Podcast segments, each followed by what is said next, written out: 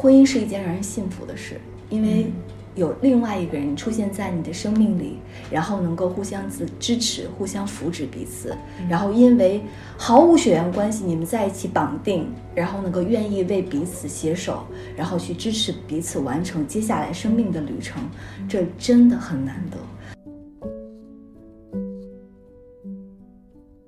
我认为生命本身就是完整的，不用进入一种制度去完整自己的生命。对，是的，如果你对自己的生命足够负责，对自我的意愿足够清晰，那你做任何一种选择都是完整的。你不做选择也是完整的 对，所以我们不再因为社会制度、因为正确和对错，去为自己考量了。呃所以我们说了，结婚与不结婚，它是一个选择。但是最重要的不是我们怎么选，最重要的是我们选了以后能够有对自我负责的能力。Hello，大家好，欢迎收听新的一期一点不同，我是 DL。哦，这一期节目呢是有点特殊，这一期内容是跟播客《天使在我家》共同播出的。节目内容呢非常的治愈人心，所以我就搬运到我们的一点不同中。我们聊了有关于婚姻这件事情。我曾经以为婚姻是一座围城，城外的人想进来，城内人想出去。当然，现在也有相当一部分人是不愿意进入这座围城中。当然，我们也不可避免的都会带有对长期关系的恐惧感。所以这次跟知月老师的谈话中，其实我得到了很多的启发。我慢慢的意识到，任何关系都是自我疗愈的过程。所以我希望本期节目也能够给予大家一些不一样的感受，并且也能在某种程度上抚平大家对于婚姻的焦虑感。呃，我们这一期呢，想聊一下关于我们女性的恐婚、恐育这样的一个事情。今但是这一期我们重点放到恐婚，感觉因为这两件事情都能聊很多。对，它是两个不同的方向，虽然是女性都非常重要，对女性来说都会关乎于自身的这个个人的个体发展，然后呢，个人的心理需求，然后呢，个人在社会中和家庭中的角色平衡，对。但是它是完全不一样的，嗯嗯两个角色。嗯，我想聊嗯。这个话题，是因为其实我身边有很多的单身女性，是。而且就是我我还必须得说年龄，就是哦。应该是在二十七到三十岁左右吧，因为这一段时间可能是，呃，包括社会的压力和自己都觉得我应该结婚，但是呢又会很害怕去结婚的这样的一个状态。嗯。呃，这就有点感觉像，嗯、本科生或者是二十五岁以内的这种的小女孩，她很想谈恋爱，嗯，但是又感觉，呃，谈恋爱的话又很麻烦，又会让你很痛苦，对，对，就就会有这种一直就会有这种的焦虑和恐慌，所以我想跟你一块儿去探讨一下，呃，嗯为什么女性会有这种恐婚的状态？因为当我说女性的时候，因为我个人感受不到男性对于婚姻的这种的恐惧，或者有可能是我周围 这些这些单身男性很少就会去说，对或者他们。嗯，就是觉得，哎，父母让我跟某一个人结婚，我就结婚了，也没嗯啥。或者说他有一个自己喜欢的人，然后他可以，呃，男性好像更有主导权，哦，就是我跟他结婚，然后我就跟家里人说，然后我就结了，然后就比较明确。但是女性呢，嗯。就因为是感觉是在被动被选的这个过程，哦，这这一定是迪奥的世界，这一定是迪奥的的体验。我的，哦，对对对，他说的我认同一部分吧，嗯啊，我也体验到了一部分，但是我相信这一定是 DL 体验到，在他那个呃社会文化中，对对对对虽然我们都是在这嗯个中国的这个传统的这种对吧？儒道的文化中，但是你会发现每对就是地域不同，对对对。每个地方的小气候也不同。嗯我们说植物有小气候，我们人类也有小气候，我们同一个种族的人也有小气候。对对对，所以我觉得你你这样说出来 更好。而且其实除此之外，我觉得另外的点就是，就比如说，我不太敢跟我周边的单身朋友去说我家里婚姻当中我遇到的困难，哦，因为我怕他们本来就挺担心这件事情，挺哦害怕去结婚结错错误的人，然哦，后就对找到错误的人，嗯，结果他们看到我似乎找到了 Mr. Right，OK，啊、但是呢，结果我的生活中也会有这种鸡飞狗跳这种的事情，嗯所以就害怕会给他们带来更大的压力。嗯。所以，对于女性来说，她们应该如何去正确的对待婚姻这件事情，嗯，也是一个非常大的一个功课，我觉得。对，这是一个非常大的话题，因为其实现在，嗯，我们说很多公众账号文章啊，包括现在各种各样的媒媒体平台，已经就是把婚姻，我觉得还有就是一些很私人的东西，越来越就是公开式的放在大众的面前，大众有更多的机会，就是媒体让更多藏在角落里的东西越来越更加开放的。这个就是公开式的，嗯，呈现在大众的面前。以前大家都是纸里包着火，虽然包不住吧，但是有的时候家丑不可外扬。但是现在家丑就是这样，这个对吧？随处飞。对，毫无任何怎么说呢？那个词怎么讲？就是没有任何遮掩的，就是暴露于这个大众的视野当中。其实刚才提到提到了好多的情况，就包括他接触到现在不结婚的人的年龄，可能对于我来说，因为我年纪大一些，在三十三到三十七之间吧，可能大部分的就是不结婚的人也有。嗯，然后呢，他说到了男性的这种感受，比如说他们在婚姻中可能更有更多的自我主导的权利，但是可能在我这边也不太一样。像我先生还算是相对来说比较自主的，就是可以决定自己要什么，但他在结婚的时候，呃，大家看看过那个。逃婚的这个 这个对吧？就是美国的电影中也有，中国也有。就是他在要结婚的时候，竟然就迟到了很久。啊，他跟我开始说，哎，我们有点事儿，然后，但其实他害怕了。他最后我们结婚之后，他才跟我说他害怕。他说男性也有害怕，也有恐婚，嗯对。对，然后呢，包括现在就是各种各样的，就是婚姻不结婚的这种现象，呃，敢不敢跟家里人说？敢不敢跟朋友说？是否我们只能跟结了婚的人去说自己结了婚以后的日子的现状？嗯我觉得这些都是很真实的。对。嗯所以说，对于他们来说，感觉他们会认为婚姻是一个人生的必要选项，然后又嗯把它变成一种类似于赌注。嗯因为很多人会告诉我们这样的一个信息，就是这个人在谈恋爱时候的状态和嗯，呃进入一段婚姻以后的状态是不一样的。对，谈恋爱的时候他会对你很好，但是结婚之后那可不一定。嗯，是的。所以人的内心是一种纠结的。对，就感觉我是什么都不知道就踏入了这个婚姻，然后之后的生活又会是什么样子的？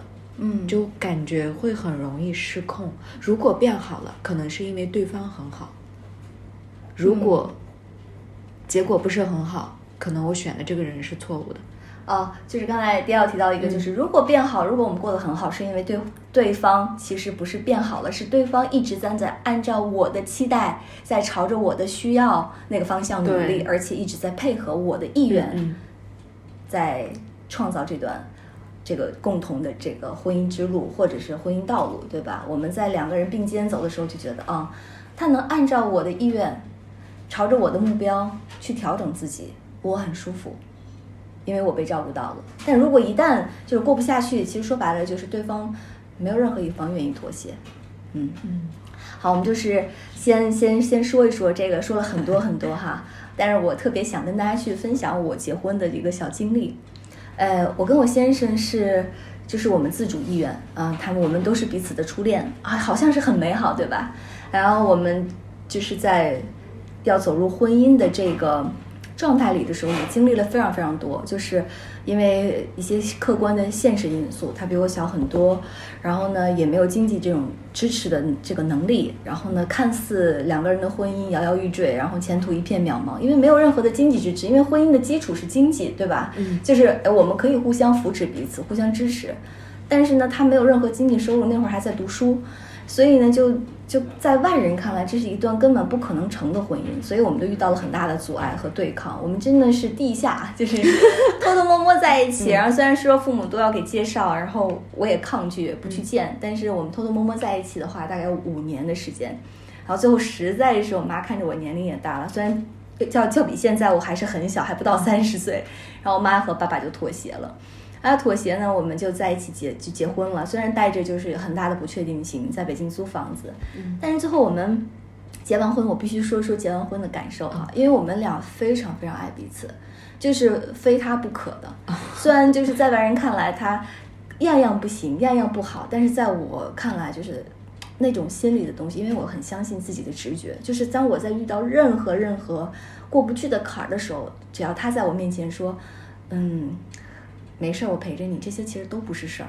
哦，很多人可能看他说他一点都不尊重你的感受，但是我不知道为什么，就是他的话就是给我力量。嗯，我就是能够从他的身上能够看到说，哦，有他在，其实真的一切都不是问题。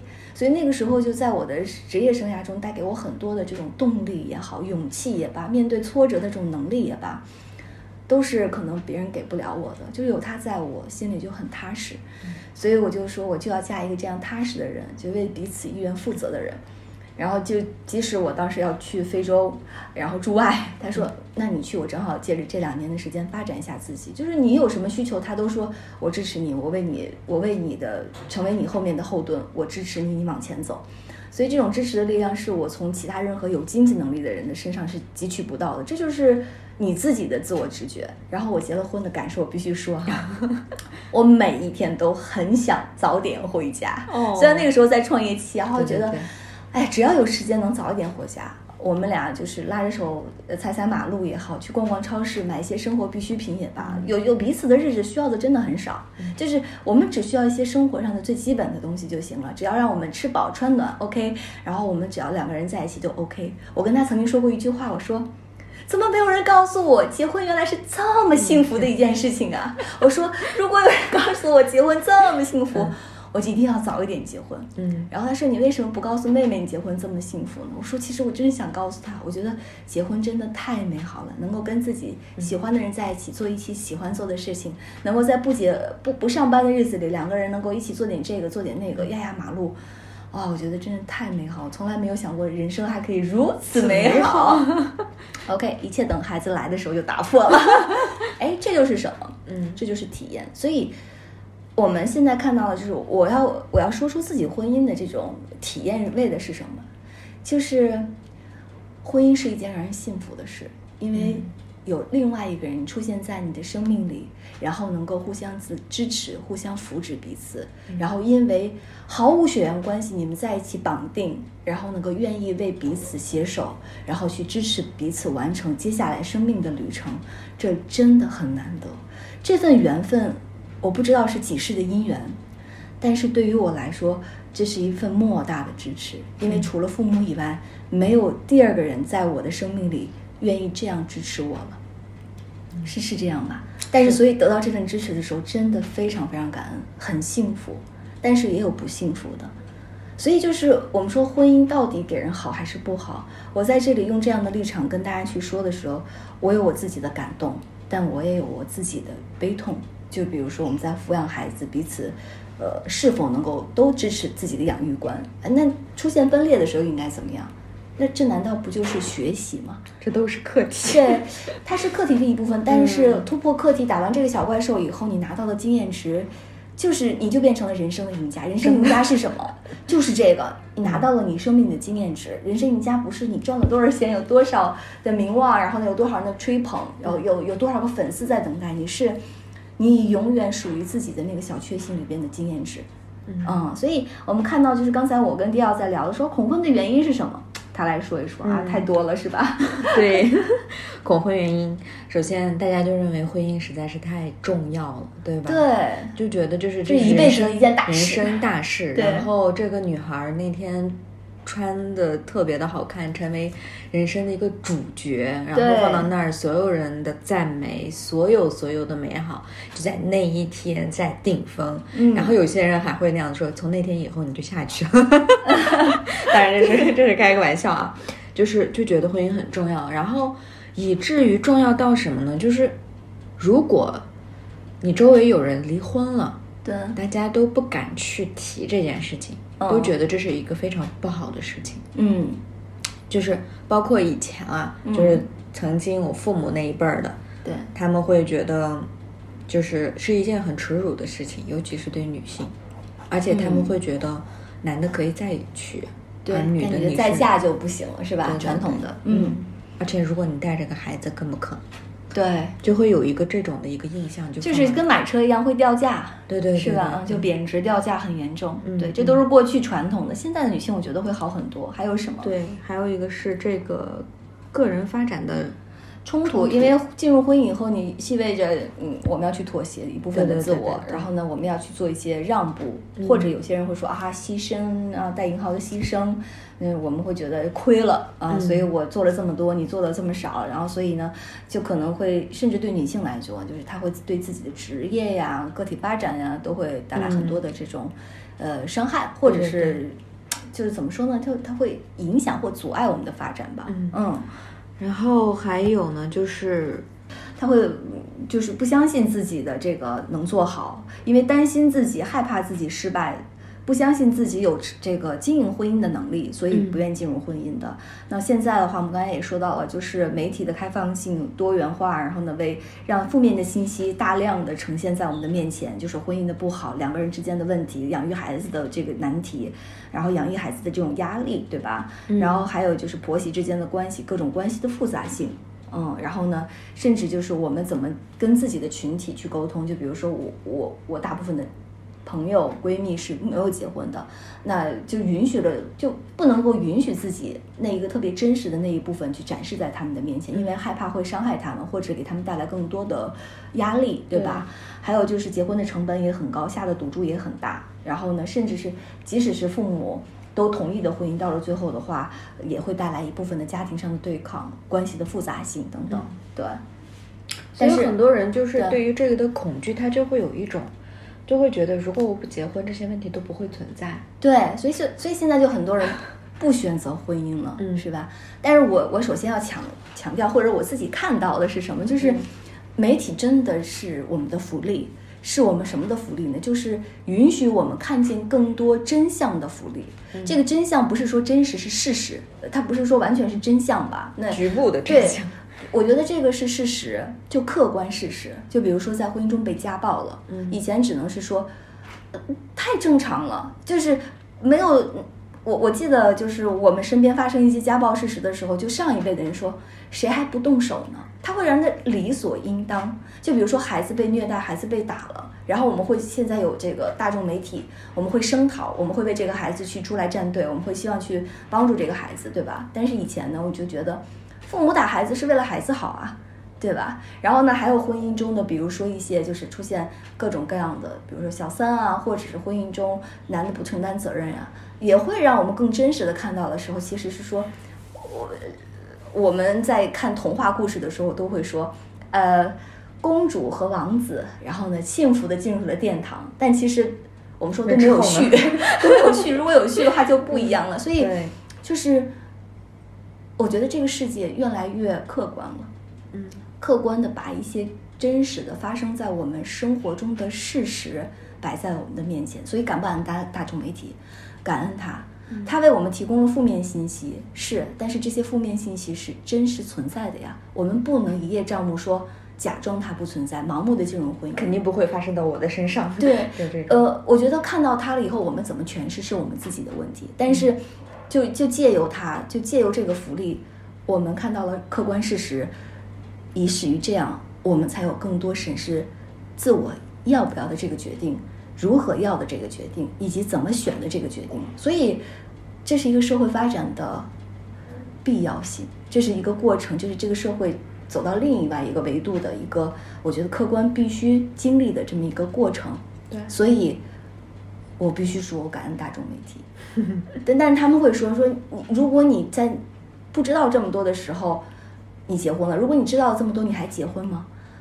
我相信这是我生命，他正好经历到这儿的时候，他的发展。那可能我身边的还有很多朋友，他们没有选择结婚，因为这样的事实。我觉得这是他个人在为自己开始做决定了。嗯所以好不好？我们以前会为了各种生理需求、情感需求、社会需求、心理需求、经济上的各种各样的需求，我们会不想去理解这些需求，我们带着一种美好进入婚姻，我们认为考虑这些需求是丑陋的。嗯但是呢，当我们能够看到说这些需求就是客观实际的时候，我们可以更真实一些，更真实的面对自己内心的那个决定，而不盲从。所以大众媒体带给我们的是什么？是什么？就尤其是女性朋友一次真的自我意识觉醒的这样的一种机会，对这样的一种机会，让我们不盲从的进入一种制度。嗯，即使这个制度是真的对，是唯一必要，是很多人说你不经历这个不完整。我认为生命本身就是完整的，不用进入一种制度去完整自己的生命。对，是的。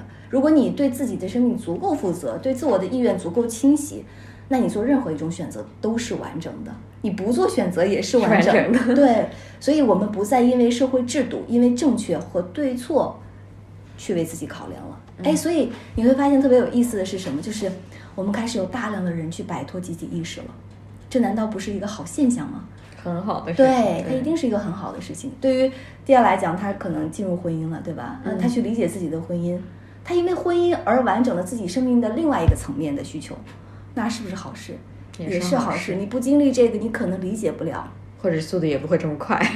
对啊，我我相信第二自己应该会有一个体会吧，就是。你的成熟度和你结婚之前的成熟度完全不一样。对，就是你，你丰满了自己。这个丰满是从你有果核，然后呢开始有肉，开始有皮，然后完完完整整是饱满的。嗯，对，这个饱满经历的过程中很痛苦吧？但是这种意愿是是自我负责的。所以我们说了，结婚与不结婚，它是一个选择。但是最重要的不是我们怎么选，最重要是我们选了以后能够有对自我负责的能力。但是我们现在很多人就是在过去，很多人是进入一种选择破罐子破摔，没有对自己能选择的能力。当我们有这么多客观信息出现在我们面前的时候，我们依然进入这种选择的时候，我已我相信更多的人已经开始在心理上为自己去承担更多的责任，嗯，去承担起百分之百的这个自我意愿的这个决定了。所以这是一件好事儿。对，嗯。所以在这里，我们退回来说。嗯，你是否去选择结婚，你都要有这个勇气去承担起相应的后果和责任。对，我觉得恐惧的原因是什么？是想要。如果不想要还要恐惧吗？压根就不用去选。嗯，对吧？对，还是会想要。对，所以就是，嗯，我们为什么会害怕？我们会害怕的最根本的原因是，怕自己受伤害，怕自己选了以后是错的，怕自己做了一个。为自己的人生做了一个错误的决定，但是所有考虑的这些层面，不管有列了一个多少的这个 list，但前提是你要啊，对呀，恐的前提是要，如果不要的话就不会有恐惧。我觉得就是欲望会让我们有恐惧，如果你没有欲望了以后就不会有恐惧了，说破了，是吧？是这样吧？对，所以嗯嗯，你说，我觉得其实先要正视自己的 desire 这个欲望，对。但是这个 desire 我觉得是不以任何一种大众意识的对和错为前提的，嗯，是你当你放到你个体和这个另外一半的关系的时候，你明白你们之间关系的融洽性，嗯，关系的和谐性，即使不和谐，有建设这种不和谐的意愿的主动性、积极性，而且你还要相信你自己有这个能力去做这样的建设，对，是，嗯，所以。我们当我们想要，我们进入了，我们为自己选择了，然后呢，我们抛弃那个对的和错的。你进入了不是对，不是因为你符合了集体意识，符合了爸爸妈妈的期待，符合了自己的期待，觉得它正确，不是，那只是一个选择，在体验里没有对错。嗯，但是今天出现了一些问题，它不是错，是在你这个体验里，你有更高的一层想要突破这。这样的问题现状的一个意愿，那是你生命的选择。OK，我们去想办法突破就 OK 了。但是前提是，当我们进入一种关系里边，我们一分为二了，我们在这个一分为二里又合一了。但这个合一它不是一种对方的绑定，所以进入婚姻之后，我们之所以痛苦的原因是什么？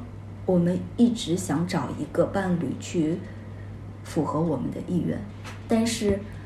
我们在关系里，我觉得，嗯，之后往下走的，我不知道 D L 是不是这样。我其实能够从跟他平时的一些聊天里都能看到，就是他学会开始一点点释放、放手了。嗯，对，所以我们现在对关系的定义是什么？关系的定义，我觉得就是还是成全每个人，对，成为他自己的权利对吧，。就是我觉得关系其实就是一种成全，嗯不管是亲子关系，作为一个父母，其实是成全孩子。嗯所以我们上一期录的那个节目里，我的好朋友彭程说，嗯，说孩子是父母的作品，他不是我的作品，他为什么要成为我的作品呢？对他他是他自己的作品啊，嗯这是成全。所以父母是成全孩子，那我们伴侣呢，就是成全。所以其实还有各种各样的关系，其实都是进入关系的之后，我们要学习的一个功课就是什么？是让对方自由的能力。这个自由不是说我们没有自己的条件，压抑自己，不尊重自己的感受，恰恰你要特别尊重自己，你把对方把这个自由给出去了。嗯所以我们说了，呃，这个你的世界是什么？是你给出什么，收获什么。对，对，所以你想要自由呢？你就给对方自由。对你首先要把自由给到对方。嗯所以我先生跟我说呢，说男性他其实就需要一个自在，嗯。女性可能会压抑自己，因为女性阴柔嘛，然后灵活易变，男男性就刚阳，所以呢，他可能就是我是什么，我可能就是什么，他他比较比女性来讲，他更真实一些，就是在自我意愿的这个表达上，因为他其实一直不压制自己，男性一直都是想要什么就去实现什么，那女性的话，因为长期的压制，到现在想要突然间追求自己的意愿的时候，他可能要考虑对对方周围的人的一些感受，所以他可能更克制，嗯。那他说，他就跟我说，他说男性就是要自在，自在是什么？就是我在这个家庭氛围里，我想做什么，我可以尊重自己去做什么，我先不用考虑对方是什么样的感受，我先能够符合满足自己的这个想法。可能女性在在但但是在女性的眼里，这就是自私。对在第一时间满足自己需求的时候就是自私，所以女性为什么这么纠结？嗯就是我们在想要成为自己的路上，我们遇到了一些障碍，这个阻碍是我们信念带给我们的。对，所以我觉得，呃，挺好的。所以恐婚想要，但是呢，进入关系，其实当我们做出一个选择，我们接下来为自己负责。这个负责的能力来自于哪里？就是来自于你知道一切不是问题。你之所以有遇到问题，是你可以超越问题。那么另外的话呢，就是我们没有不是找了一个讨好我们的人和符合和迎合我们意愿的人，我们把在亲密亲子关系跟父母之间关系没有实现的那个部分的爱强加到对方身上。对方之所以出现，是给了我们一次疗愈的机会。哎呀，任何一种新生关系，我我真的太想说了，就是呃。当你有一个孩子，你会发现你获得了另外一种疗愈的契机。当你有了一个伴侣的时候，你获得另外一种疗愈的契机。嗯，这个为什么说丰满呢？是你以前盖起来的无视的地方都可以暴露出来了，所以它更真实的呈现在你面前了。所以哦，当我理解了，我其实建立这么多关系，就是都是来学会放手和成全的。那一时刻，其实你就自由了。嗯，哎，所以婚姻就是让自己自由的。虽然他你进入了一个围城，他就说啊，不要轻易进入这个围城。拜托，进入这个围城其实是想让告诉你说，其实你们都不在围城里。如果你的心是打开的，你们没有任何一个人是在围城里的，你们可以自在，你们可以自由，但你们有彼此很好的成为对方的另外一半，嗯默契的一起去共创和合作。嗯，然后这种体验会变得更美妙，我觉得。对，这种美妙是来自于我们修复自我的意愿吧。嗯，对，对对，就是遇到遇到问题的时候，对啊，前前几天掉的，就遇到问题的时候，还有他在想办法。嗯我看到他冷静客观的去处理他自己一些这个关系障碍的时候，哦，这都是我学习的对对象或者是学习的榜样。就是他能怎么这么年纪轻轻就能够呃谈笑风生坐在这里说，哎，你看看我现在在这段关系里遇到了这个问题的时候，我需要面对什么，我需要解决什么。所以我觉得，哦啊，我们的女性朋友和我们的伙伴们都变得越来越睿智了。嗯因为这些声音变得越来越睿智，因为这些能够面对自己内心的真实感受而变得越来越真实，对。这简直是一件天大的好事儿。对，其实就像你说的，到最后，如果当你面对我们最前面说所说的婚姻带给我们的种种带引号的问题的时候，对其实也是一个自我解放的一个过程。对啊，虽然是其实，所以我们进入婚姻的时候，都可可能是因为一些需求，呃，嗯不管它是真这个显性的还是隐性的，但最终，如果你超越了这段关系，成全了这段关系，最重要的原因是什么？我们超越了自己的需求。对，嗯，这时候你就真真正正的就会属于自己。哎，是圆满嘛，圆满自己，因为你可以，我们说了，在现实层面上 让自己满意了，对吧？啊，让自己舒服了，嗯能够满足自己了，这就是成熟的表现。嗯嗯，对，希望我们这一期节目 能给广大的未婚对，女性带来一些慰藉和勇气。是，所以当你的声音里出现了催婚、逼婚、恐婚，去看见它为什么会发生，嗯你内心会为什么会吸引和呼唤来这些声音，来让你去面对，那是你内心真实的意愿吗？如果不是，它为什么出现？如果是，它会带给你什么样的启示？聆听它，嗯，真的倾听，对，祝福每一个伙伴，祝福。非常感谢大家一直以来对于一点不同的支持啊！虽然我并不是一个特别勤奋的主播，但是我非常呃珍惜通过这样的一个播客频道，可以跟大家产生有意义的链接。二零二零年是一个非常特殊的一年，所以我想在二零二一年的一月一日下午两点，在北京举办一场线下的分享会。邀请大家可以一起跟我聊一聊，并分享2020年对我们产生影响的那么一本书、一个播客、一部电影，或者是简单的一件事情。希望能以这样的形式，感谢2020年带给我们不同的体验，能够以更好的姿态迎接新的一年。我相信这是一个非常有意义的一次活动。对这个活动感兴趣的朋友，可以在微博 D L 诺尔，或者是公众号 D L 的小世界给予我私信。我非常期待以这种方式跟大家相遇。